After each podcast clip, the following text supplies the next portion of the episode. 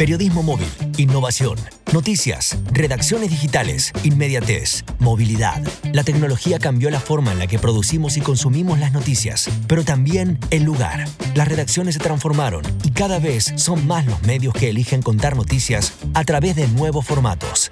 En Redacciones 5G Podcast conversamos sobre la innovación en las noticias y el periodismo impulsada por los avances de la tecnología. Te damos la bienvenida.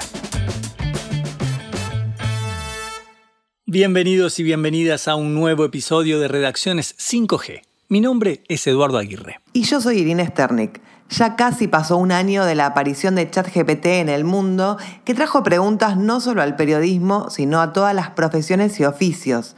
En esta serie de capítulos de inteligencia artificial de Redacciones 5G, pudimos ir viendo cómo y de qué manera fue evolucionando. Pero ahora tenemos mayor información y más exacta gracias a diversas iniciativas que analizan el cambio tecnológico en las redacciones. Hoy hablaremos del informe Inside Journalism AI, sobre el estado actual del periodismo atravesado por la inteligencia artificial, disponible para su consulta en www.journalismai.info. En un momento en el que la incertidumbre y la exageración de este tipo de tecnologías acaparan la conversación mediática, este análisis nos permite comprender mucho mejor el panorama. Y más si tenemos el privilegio de hablar con Ana Balaco, directora de Proyecto Oasis, embajadora en Argentina de Sembra Media e integrante de Journalism AI. Ana es Community Manager de Journalism AI, la iniciativa de Polis, el think tank de periodismo del Departamento de Medios y Comunicación de la Escuela de Economía y Ciencias Políticas de Londres, creada con el apoyo de Google News Initiative. La primera pregunta es conocer un poquito de tu historia. ¿Por qué organizaciones pasaste antes de llegar a estas en las cuales hoy te estás desempeñando? Muchas gracias, Edu. Bueno, es una historia, tiene cierto eclecticismo mi carrera profesional. Eh, yo estudié en principio ciencia política, pero me pasó que siempre en la carrera sentí que el rol de los medios en lo que era la construcción democrática y la salud de las democracias tenían un rol sumamente importante. Y mm, empecé periodismo después de haber terminado la cursada de ciencia política, empecé periodismo en TEA. Y realmente siempre igual como que eh, marca un poco el momento donde conocí, por, eh, por, ejemplo, el mundo de la media party, de Hacks Hackers. Eh, fui, asistí en 2012, me acuerdo, cuando yo estaba recién empezando en TEA ese año. Y, y, ahí conocí, bueno, muchísimas de las iniciativas de periodismo innovador que estaban surgiendo para ese momento, también estas que proponían la intersección entre tecnología, periodismo y una conversación como mucho más ágil y abierta y de construcción colectiva. Y mm, después en 2013 comencé a trabajar en realidad como voluntaria, a colaborar en Chequeado, en el área de desarrollo institucional, que tenía como que ver mucho más con mi rol de ciencia política, eh, por, digamos, el carácter de fundación sin fines de lucro de Chequeado. Y después, em, nada, trabajé en diferentes áreas, em, me fui al, al área corporativa, trabajé en marketing en Google, y después volví a Chequeado, como mm, asistente de desarrollo institucional primero y después eh, fui coordinadora de desarrollo institucional. Y ahí comencé a involucrarme mucho más en lo que tenía que ver con los desafíos para el periodismo emprendedor, para el periodismo mm, independiente de toda la región. Eh, fueron mis, primeras, eh, los primeros momentos donde, me involucré, por ejemplo, con Sembra Media, que bueno, que yo ya había conocido en TEA a, a MIG. Y mm, bueno, eh, mi, hija, una eh, de las fundadoras. Em, después, bueno, tuve la oportunidad de realizar una maestría en periodismo, medios y comunicación en la Universidad de Cardiff, en Gales, con una beca Chevening, eh, de la que volví en noviembre del año pasado, lo cual, bueno, me permitió también sintetizar. En, ese, en esa maestría yo me dediqué a investigar los desafíos de los medios hiperlocales para alcanzar la sustentabilidad y el desarrollo, digamos, de todo lo que es la comunicación y la producción periodística para, comunidades más pequeñas o más focalizadas eh, en toda Latinoamérica, ¿no? Y bueno, ese fue como mi tema de maestría, volví ahora eh, y volví ahora en noviembre, ya es hace un año, digamos, y después eh, ahí ya volví siendo embajadora de Sembramedia en Argentina, un rol que me ayuda a estar en permanente contacto con la comunidad de medios nativos digitales independientes del directorio de Sembra. Y después, bueno, eh, la verdad que todo lo que venía haciendo en mi trayectoria, por ejemplo, en Chequeado fue donde me involucré por primera vez con proyectos de inteligencia artificial, en diseñar las primeras convocatorias eh, y, los proyectos que luego recibieron financiamiento como de Google News Initiative, de Ignite Foundation, etcétera, donde trabajábamos bastante cómo, cómo la inteligencia artificial podía potenciar el trabajo de chequeado. Bueno, entonces cuando surgieron, eh, surgió la oportunidad de unirme a Journalism AI, estaba súper alineado con lo que estaba buscando en la manera de entender a la tecnología como una herramienta que realmente podía potenciar y ayudar a las redacciones en momentos bastante críticos para desarrollar su sustentabilidad, para interactuar o entender mejor lo que necesitan sus audiencias, para optimizar su producto, para permanecer relevantes a lo que sus comunidades necesitan. Así que bueno, me sumé como eh, community manager, eh, especialmente enfocada en lo que es desarrollar ese tipo de conversaciones dentro de una comunidad de más de 6.000 periodistas que han pasado por los programas de, Journalism AI. Y, bueno, y después ahora en Sembra Media también eh, estoy trabajando como directora de Proyecto Oasis Global que está buscando ah, mapear el ecosistema de medios con perspectivas de que sea en todo el mundo. Así que bueno, eso es mi trayectoria, creo, a grandes rasgos, pero bueno, ha, incorporado como aspectos muy prácticos, muy de trabajar en, el campo, en las organizaciones y también eh, creo que también es importante y hoy un poco el, informe lo pienso desde ese lado, la posibilidad de generar conocimiento o de pensar académicamente eh, qué es lo que pasa en el ecosistema de medios estuvimos viendo el, estudio. Para nosotros los periodistas este tipo de estudios es como una mesa llena de tortas para comer porque tiene mucha información y está buenísimo. Pero queríamos saber qué es Journalism AI, cómo surge y cuál es el proceso para generar el estudio. ¿Lleva un año, dos años? Journalism AI es la principal iniciativa de Polis, que es el think tank eh, de periodismo del Departamento de Medios y Comunicación de la London School of Economics, LSE eh, una de las universidades, de las principales universidades del mundo en lo que tiene que ver con la investigación en ciencias sociales y economía, eh, y específicamente en lo que es el Departamento de Medios y Comunicación, uno de los principales del mundo en lo que es también su área de, información, en su área de investigación, de, eh, comunicación y de también interacción con la, con la comunidad académica. Journalism AI aparece públicamente en 2019 eh, con el apoyo de la Google News Initiative. Y mm, el primer, lo que se abre el escenario de medios, es con un primer informe eh, que en 2019 mapeó a 71 organizaciones en 32 países para entender lo que estaban haciendo estas organizaciones con inteligencia artificial. Este primer informe lo que me parece que también tiene como sumamente interesante es que a partir de los, de los descubrimientos, de los hallazgos de ese informe, se empieza a estructurar todo lo que es la actividad de Journalism AI a posteriori. Por ejemplo, eh, surgen las primeras iniciativas de capacitación y de colaboración, que eran como dos de las grandes necesidades que relevaba ese informe para utilizar la inteligencia artificial en las redacciones, y surgen los collabs, eh, que fueron eh, colaboraciones entre diferentes redacciones para desarrollar proyectos de inteligencia artificial con el apoyo de Journalism y todas las herramientas que estábamos poniendo a disposición. Eso devino después en la Fellowship, un programa para pequeñas redacciones que se llama la Academy, que próximamente va a estar también disponible para, para Latinoamérica en una segunda edición, en una nueva edición eh, en español. Eh, y después también cursos masivos, más amplios como Discovery, y también eh, cursos virtuales que hemos desarrollado con, Google News Initiative, que están dentro de la, plataforma de capacitación de Google. Pero lo interesante de Journalism AI es que tiene como objetivo entender qué es lo que están haciendo las redacciones y ayudarlas a tanto informar sobre la inteligencia artificial como para incorporarla dentro de sus procesos de una, de una manera responsable, eh, teniendo en cuenta todas las implicancias éticas, financieras, eh, digamos, todo lo que tiene que ver con, con la producción y la generación de contenido periodístico de calidad. Ana, una de las conclusiones más interesantes de este informe del cual estamos hablando es que tres de cada cuatro medios emplean la inteligencia artificial para tres grandes áreas del proceso periodístico.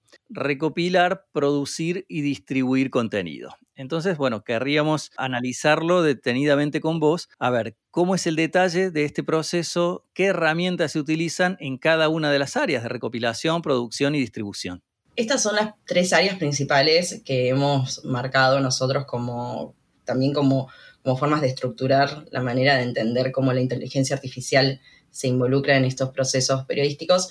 En lo que es la recopilación de noticias, que también eh, significa también lo que es identificar potenciales eh, contenidos relevantes o, bueno, eh, noticias que pueden ser de interés, tiene también que ver con lo que es detectar tendencias, dentro de eh, redes sociales, etcétera. También todo lo que tiene que ver con la minería de datos. Ahí hay como un paso muy importante en lo que está relacionado particularmente con amplificar las capacidades para procesar grandes cantidades de información. Todo también lo que tiene que ver dentro de la, eh, en lo que es recopilación de noticias con eh, la extracción de texto, la transcripción de voz a texto y, por ejemplo, lo que permite para ciertas redacciones incorporar los insumos básicos para lo que es luego la producción. Sí, sí, lo que es el reconocimiento óptico de caracteres, por ejemplo, permiten leer PDFs que no sean, que, no hayan sido digitalizados y, después encontrar, encontrar texto, eh, ese tipo de herramientas que son de las primeras casi que se empezaron a utilizar en las redacciones eh, a grande, eh, digamos, a gran nivel, especialmente en lo que tiene que ver con investigación y, y equipos más, más específicos. Pasemos a producción. Sí, en producción también lo que vimos, obviamente hay un avance de lo que es eh, la inteligencia artificial generativa, eh, que en este, en este reporte particularmente eh, bueno, justamente el reporte se llama Generando el Cambio. Tenemos, hay un rol muy importante en la inteligencia, inteligencia, artificial generativa, pese a que ha sido bastante más reciente su aparición con respecto a las otras tecnologías que ya veíamos más presentes, incluso en el primer informe. Em, por ejemplo, hoy se utiliza muchísimo para lo que es eh, verificación de datos. Nosotros entrevistamos a varios eh, chequeadores, fact-checkers, eh, que, bueno, hace años que la vienen incorporando, pero también lo que es la producción de noticias. La inteligencia artificial se está usando muchísimo para lo que es la edición, corrección de textos, todo lo que tiene que ver con, por ejemplo, eh, correlaciones eh, que utilizan especialmente también los fact-checkers.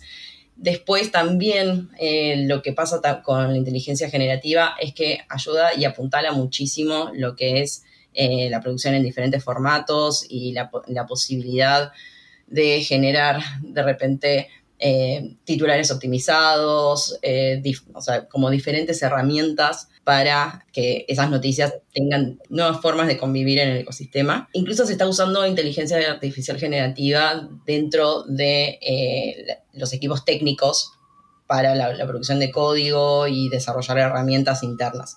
Esos fueron casos que, que también nos, nos han mencionado. Y ni hablar, obviamente, de corrección gramatical, eh, la traducción, que utilizan muchos medios para eh, poder incorporar contenido de otros, en otros idiomas y poder eh, traducirlo al idioma local. Ese, realmente hay como una multiplicidad de usos en lo que es la producción de noticias, que es bastante interesante. Sin embargo, en la distribución de noticias, la variedad de casos fue como mucho más amplia. Se utiliza inteligencia artificial desde lo que es la aplicación en redes sociales para poder eh, optimizar la distribución eh, como herramientas como EcoBox, Social Flow, que fueron de las más mencionadas, pero también, por ejemplo, para adaptar formatos, entonces que de repente un podcast se pueda transcribir a texto y pueda ser utilizado en otros formatos, eh, o al revés, textos que se, que se traducen a audio para también poder adaptarse a ese tipo de consumo.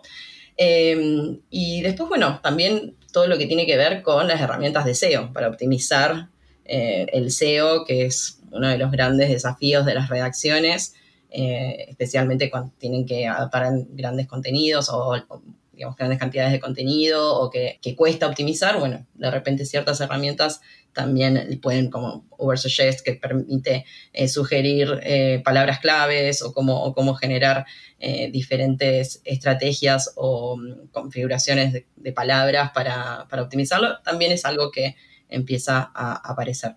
Volviendo a esta imagen del banquete, te quiero pedir la receta porque mencionaste muchas veces algunas herramientas y la palabra y nos gustaría saber cuáles fueron las herramientas más utilizadas.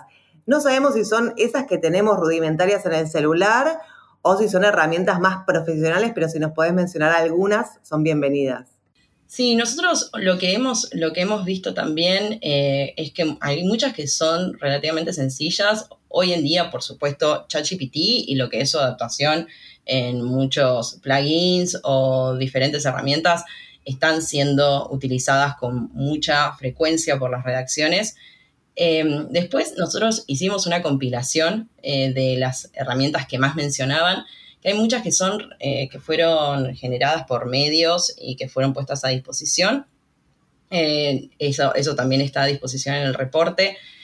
También hay muchas que son de producción propia, eh, que las redacciones utilizan de manera frecuente, aunque no estén disponibles para el resto.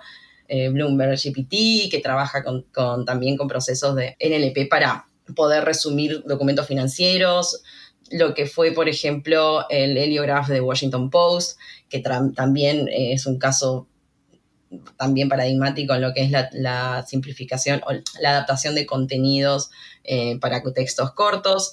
Eh, y después, bueno, las herramientas como, como les mencionaba, CrowdTangle, que es una también que, que utiliza mucho para entender tendencias.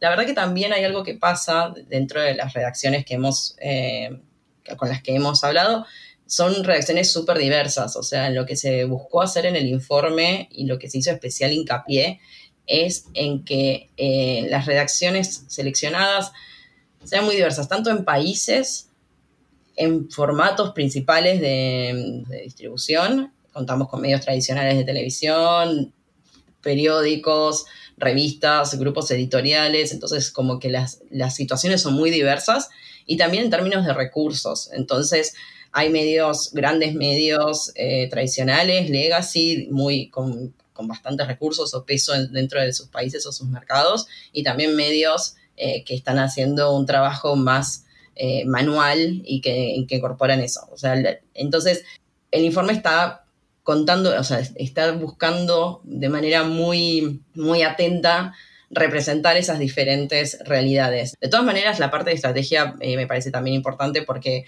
hay un dato dentro del informe que tiene que ver con el 50% de estos medios no tienen una estrategia eh, de inteligencia artificial. Entonces, todos esos esfuerzos que para aquellos que no tienen una estrategia integral son esfuerzos más desagregados o que pueden pasar o que pueden implementarse dentro de esos procesos internos que tienen de una manera más, más intuitiva o por, por voluntad también más desagregada dentro de los diferentes equipos. Eh, lo que eso también después va a suponer eh, otros desafíos. Pero bueno, esto, esto es como también una, una forma, una invitación mía a leer el informe y que lean justamente eh, estas, estas explicaciones, porque está planteado muchísimo desde las declaraciones mismas y, las, explicaciones que hacen los medios de estas estrategias. Ana, si tuvieras que resumir de alguna manera las resistencias, dudas, reparos, no sé, problemas éticos que fueron los más planteados eh, al momento de recopilar toda la información que forma parte de este informe. ¿Qué dirías? Nosotros en lo que tuvo que ver con los planteos éticos que, presenta la inteligencia artificial, hay una gran preocupación porque se pierdan los valores propios del periodismo, porque eh, hay una cita que a mí me encanta que tiene que ver por lo que supone, porque aquel, aquella persona que entrevistamos dice que le preocupa que solamente son para acelerar procesos y no para mejorar la calidad. Eh, como la calidad teniéndola eh, como un, realmente una búsqueda permanente que a veces se deja de lado en el afán de seguir adaptándonos a unas reglas bastante crueles del mercado con respecto a la calidad periodística. También lo que pasa con, con las consideraciones éticas justamente desde ese lado es en el hecho de que, de que el periodismo pueda verse comercializado, pueda verse eh, reducido a, expresiones de mucha menos calidad, más básicas, y que eso termine deformando lo que muchos aspiran a hacer con el periodismo. Después, obviamente, tiene que ver con, con el hecho de que todas estas presiones y estas automatizaciones hay, consideraciones, hay todavía temor acerca de lo que puede ser la pérdida de empleo y es algo que se, que se, que se preocupa, pero también hay una cuestión de que también surge de decir si le estamos fallando a nuestra audiencia al eh, delegar todo el trabajo en robots y olvidarnos del toque humano. Después, una de las cosas que también surge, si nuestras audiencias empiezan a ver que nuestro contenido está muy automatizado, que nuestro contenido eh, pierde totalmente lo que era el toque humano, reforzar la apatía general de las audiencias con respecto al periodismo. Si nosotros hablamos permanentemente del desafío del news avoidance, de que la gente cada vez más evite activamente informarse, ¿qué pasa si incluso nosotros lo reforzamos desde el periodismo, haciendo un periodismo que sea, sea cada vez más automático, menos personalizado, menos humano? Entonces, esa es otra de las grandes preocupaciones que, que plantean los entrevistados. Claro, muy bueno eso. Y más allá del informe, y también teniéndolo en cuenta, ¿vos cómo ves el periodismo, la situación periodística en Argentina y en América Latina, los medios en general, y si hay algunos para rescatar en materia de innovación, inteligencia artificial o periodismo humano, como también se suele decir? Bueno, en Argentina, Latinoamérica, tenemos un contexto complicado para hacer periodismo, también un contexto bastante difícil para hacer, eh, por lo menos hacer inversiones eh, fuertes en tecnología y en equipos y estas cuestiones que terminan eh, limitando bastante el, el tipo de, de, desarrollos que se pueden hacer, por lo menos en el campo de la tecnología y de la inteligencia artificial. Lo que sí veo es que esta restricción a veces de recursos genera periodismo mucho más innovador, o sea, como que la restricción de recursos también permite eh, generar respuestas nuevas y donde las redacciones tienen una estrategia o buscan, persiguen la sostenibilidad a largo plazo de una manera más holística y quizás más conversada y justamente ahí también la colaboración entre medios latinoamericanos y con medios de otras regiones ayuda muchísimo para, para elevar estas perspectivas. Ahí creo que em, se da un espacio bastante interesante para eh, optimizar y mejorar estos procesos de innovación. En Latinoamérica, la verdad que hay muchos medios que, que por ejemplo, nosotros en Journalism AI de la Fellowship han participado medios como Em, como Data Crítica en México, el Sur de Paraguay, en Argentina La Nación, Grupo Octubre. Eh, tenemos también em, redacciones, por ejemplo, que han participado de la Academy, como, como Chequeado, que bueno, también tiene su proceso eh, interno de desarrollo de inteligencia artificial. Eh, hoy en día hay redacciones de Brasil, como Núcleo y Osfatos, siendo parte de la fellowship de este, de este año. Hay, hay, hay un interés y hay espacios de desarrollo que me parece que son súper interesantes, incluso a nivel global. Por eso, desde Journalism AI también hay como un interés en acompañar este proceso en Latinoamérica. Obviamente que después hay restricciones del tipo económico, financieras, políticas, porque si bien en Argentina no hay, eh, no tenemos una situación de de restricción tan fuerte para la, libertad de prensa o de libertad de expresión, no es el caso de, las, de los eh, países centroamericanos, por ejemplo. Entonces, eh, hay, hay, como muchísimas, eh, muchísimos desafíos y retos a lo que es el desarrollo del periodismo independiente.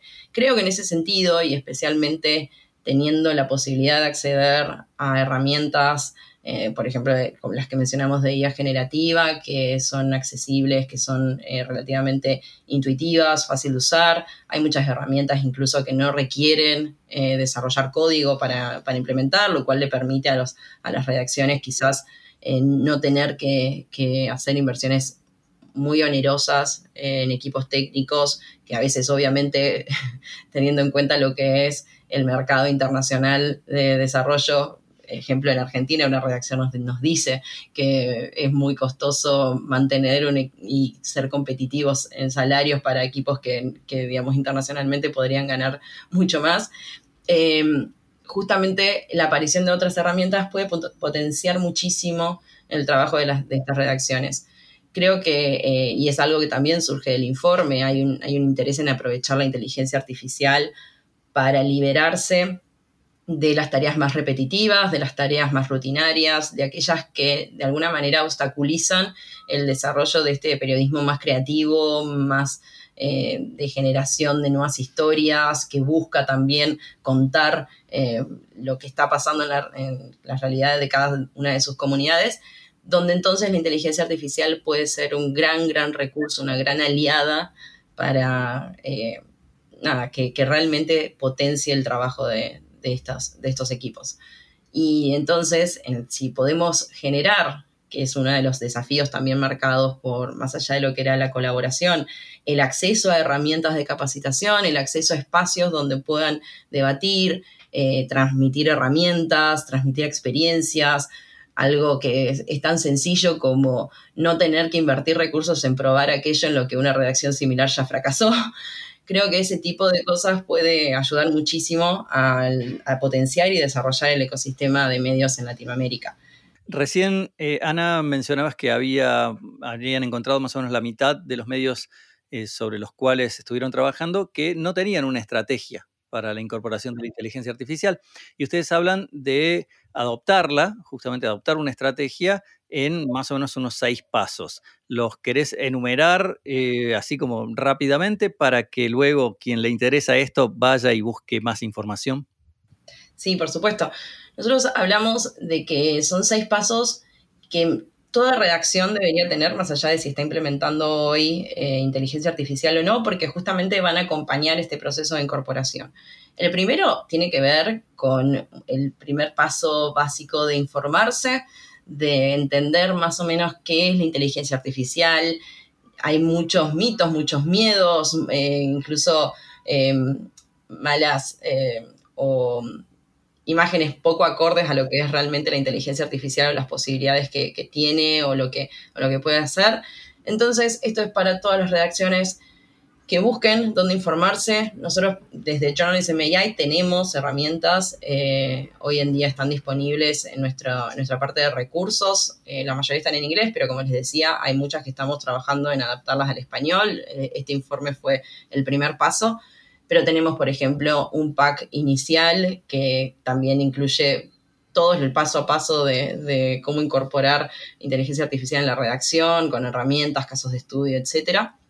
Después, estudiar. Ahí hay como una parte de un primer momento donde decimos vamos a informarnos o entender de qué es y después empezar a conocer más de qué es lo que hace la tecnología y especialmente cómo se involucra con el periodismo y cómo Em, y, cómo puede potenciar o no nuestro trabajo. Y acá esto es muy importante que lo, mencionamos, que no sea un proceso que haga solamente el equipo de tecnología, por ejemplo, de un medio, sino que realmente teniendo en cuenta, eh, como se dice mucho, que la inteligencia artificial no es que va a reemplazar al periodismo, pero aquellos que puedan utilizarla van a ser los que van a reemplazar a los periodistas que no. Eh, hay, ahí un, tema en realmente pensarlo ya como una realidad de la profesión que hoy nos obliga a actualizarnos en este sentido. Después también lo que tiene que ver para una redacción, el poder pensar en, incorporar inteligencia artificial, lo que es realmente asignar responsabilidades, entender, por ejemplo, quiénes van a ser las personas que van a tomar decisiones, quiénes van a asignar, eh, por ejemplo, eh, o quién, quién, va a designar eh, el desarrollo de una herramienta, quién va a supervisarlo, quién, y realmente tratar de empezar a, pensar los roles atravesados por esta nueva realidad. y, ofrecer también dentro de estas redacciones, dentro de tu redacción, el espacio para para dialogar, para entender qué es lo que pueden hacer y cómo quisieran todos eh, involucrar la inteligencia artificial o esta tecnología eh, de vuelta dentro de sus procesos. Eso ya era el tercer paso, el de asignar responsabilidades. El cuarto paso tiene que ver con probar, con animarse a, usar alguna herramienta, empezar por las más sencillas, eh, de vuelta, como les decía antes, quizás consultar con otras redacciones, animarse a, convivir en esos espacios de diálogo y después poner las manos en la masa, animarse a probar y después, si no funciona, vemos otra cosa, pero tratar de, empezar a implementarlas y empezar a perderle el miedo a lo que es em, la inteligencia artificial en, estas, en, estas, em, en estos procesos. Y obviamente siempre cómo, eh, cómo hacerlo de una manera holística que mida el impacto y que nos permita entender si mejoran o no nuestro trabajo.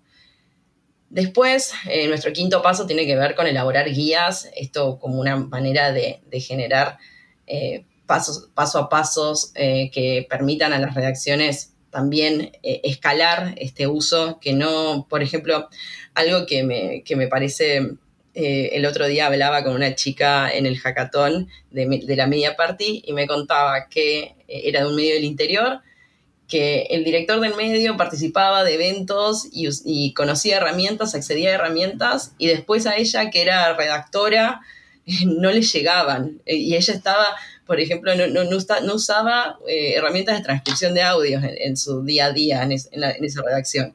Entonces, ¿cómo podemos hacer realmente para transmitir de manera... Em, ramificada ese conocimiento y que sea también de una manera responsable. Bueno, por ejemplo, elaborando guías, elaborando procesos, elaborando espacios internos de capacitación que, puede, que puedan em, aceitar esta transmisión de conocimiento dentro de la redacción. Y después, como sexto paso, me parece que es eh, el que es, como ya les decía, que me parecía súper importante, lo que tiene que ver con colaborar y trabajar en red. Eh, creo que así como muchos decimos que el periodismo será colaborativo o no será en esta, en esta mm, etapa actual del periodismo, donde también hay, muchos, hay muchas inquietudes, hay muchas ganas de mejorar, hay muchos procesos en el medio que, mm, están optimizándose justamente a partir del, aporte que hacen los medios. Eh, es súper importante que se, que se desarrollen estos espacios, que se, que se dé lugar a conversaciones honestas, eh, y transparentes acerca de cómo los medios están usando la inteligencia artificial. Y después también eh, apelar a lo que son los actores en el ecosistema que están trabajando, así como mencionábamos en el reporte trabajamos eh, el rol de las universidades, el rol de otras empresas de base tecnológica que están utilizando y desarrollando inteligencia artificial.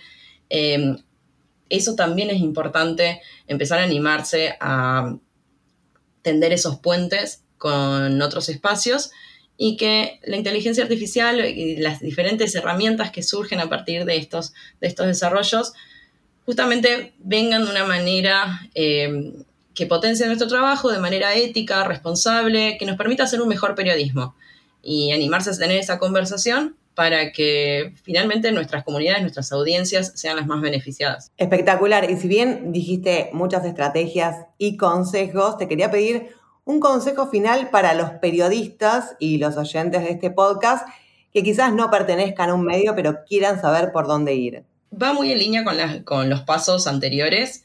Eh, creo que para entender y saber cómo utilizarlo hay que, hay que aprender. Eh, por suerte, vivimos en una era donde la información está accesible de muchas maneras. Hoy hay eh, charlas por ejemplo, que antes eran cerradas para audiencias pequeñas y hoy están subidas a YouTube, donde nos permiten acceder a lo último que están realizando las redacciones más innovadoras del mundo. Por ejemplo, nosotros en Journalism AI todos los años hacemos un festival, eh, que este año va a ser en diciembre, en donde juntamos tanto proyectos como especialistas y todas esas grabaciones, tanto, el primero que el festival es gratuito y accesible a todo el mundo desde cualquier eh, punto, del globo, pero también eh, todas las grabaciones quedan disponibles para, ver y empezar a enamorarse de las posibilidades que ofrece la, inteligencia artificial. Después, eh, como les decía, también eh, leer, hay guías en, español, por ejemplo, nosotros recomendamos en español la de, justamente la de, la de mm, Prodigioso Volcán con, con la Fundación Gabo, están también todos nuestros contenidos dentro del sitio que si bien todavía no están en español, por suerte tenemos eh, traducciones automáticas que nos permiten acceder a por lo menos los contenidos más básicos y, los conceptos más clave acerca de, lo que estamos haciendo. Y, realmente tratar de, pensar, hay algo que eh, me parece siempre clave dentro de lo que es la adopción de inteligencia artificial dentro de las redacciones, es no adoptarla porque sí, sino para solucionar los problemas que eh, analizamos que tenemos. Y ahí tiene que ver más con un proceso interno de revisión, un proceso de muy honesto de conversación dentro de los equipos, dónde están los principales dolores de esos de, que tenemos como redacciones o que tenemos como instituciones.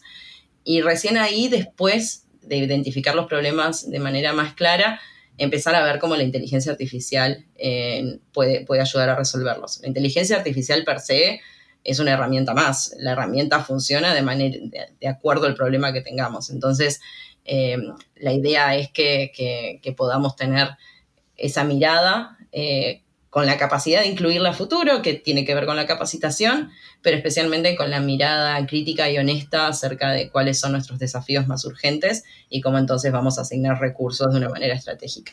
Muchísimas gracias, Ana. No, por favor, un placer. Todo lo que menciona Ana en el capítulo lo pueden analizar en detalle en el documento que no fue traducido por ninguna herramienta de inteligencia artificial, sino por la mismísima Ana, en conjunto con Félix Arias Robles del Máster de Innovación en Periodismo de la Universidad Miguel Hernández. El informe se titula Generando Cambio, una encuesta global sobre lo que las organizaciones de noticias están haciendo con la inteligencia artificial y es una foto de cómo editores, periodistas, creadores de tecnología y medios de comunicación de 105 redacciones pequeñas y grandes en 46 países usan diferentes herramientas de o con inteligencia artificial.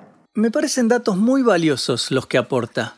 Saber que el 90% de las redacciones entrevistadas ya utilizan alguna forma de inteligencia artificial en la producción de noticias o que el 80% lo usa en la distribución nos permite pensar cómo está cambiando todo el proceso noticioso. También es interesante comprobar que la mayoría de los encuestados están preocupados por las implicaciones de la adopción de herramientas de AI, pero solo un tercio tiene una estrategia para su uso.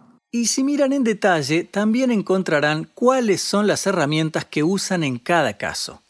Un generoso aporte del informe que nos permite conocer más sobre cómo nuestros colegas trabajan en sus redacciones. Espero hayan tomado nota de todo porque hay mucha tela para cortar en esta entrevista. Muchas gracias por acompañarnos y nos volvemos a encontrar el mes que viene con más periodismo, innovación y redacciones 5G. Y no se olviden de seguirnos en nuestras redes, que siempre hay información extra de periodistas de toda la región y tendencias interesantes de analizar. Nos encuentran como Redacciones 5G en X, ex Twitter y también en Instagram. Redacciones 5G Podcast es una iniciativa desarrollada por Telecom Argentina junto a Irina Sternik y Eduardo Aguirre.